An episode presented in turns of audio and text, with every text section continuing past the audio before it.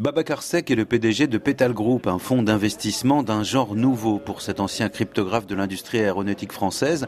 Les crypto-monnaies représentent l'opportunité d'orienter les financements vers l'Afrique. Là, par exemple, en l'occurrence, nous avons rencontré un partenaire euh, qui est dans l'hydraulique, dans un pays que je ne peux pas citer, mais pour investir dans l'énergie renouvelable, pour apporter aux populations locales, mais aussi à des projets d'industrie locaux, euh, de l'énergie, tout simplement. Pour trouver les quelques 300 millions d'euros nécessaires à ce projet, Babacar Sek va lancer Petal, une crypto-monnaie novatrice. Elle va fournir la possibilité de rémunérer les détenteurs de ces cryptos avec de la performance, c'est-à-dire de la faire bénéficier d'une monnaie qui, qui s'apprécie avec le temps, mais avec l'activité d'investissement. Donc on rend la monnaie utile de par son action d'investissement et c'est là le caractère innovant de notre crypto-monnaie. L'idée étant de rediriger vers l'Afrique une partie des 3000 milliards de dollars actuellement investis dans les crypto-monnaies du monde entier.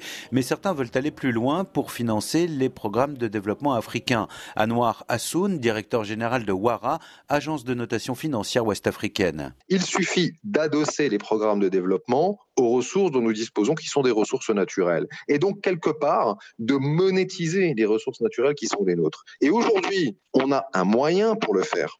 On a un moyen digital, ça s'appelle la blockchain, et on a un moyen instrumental qui s'appelle les cryptoactifs. Ces cryptoactifs seraient donc des véhicules d'investissement gagés sur le pétrole, le gaz et les minéraux dont regorge l'Afrique. Selon Anwar Hassoun, les États pourraient même aller plus loin en créant des crypto-monnaies elles-mêmes adossées à ces ressources naturelles. Nos devises en Afrique sont faibles. Si en revanche, on imagine sur le continent un certain nombre d'États qui acceptent comme valeur d'échange des cryptoactifs adossés à des quantités réelles, alors ces cryptoactifs deviennent des crypto-monnaies robustes, et c'est là l'enjeu qui consiste finalement à monétiser ce qu'on a de plus précieux chez nous, à savoir notre sous-sol. Le rêve d'Anwar Hassoun, mais aussi de Babacar Sek, serait de voir l'Union africaine s'emparer de ces thématiques révolutionnaires.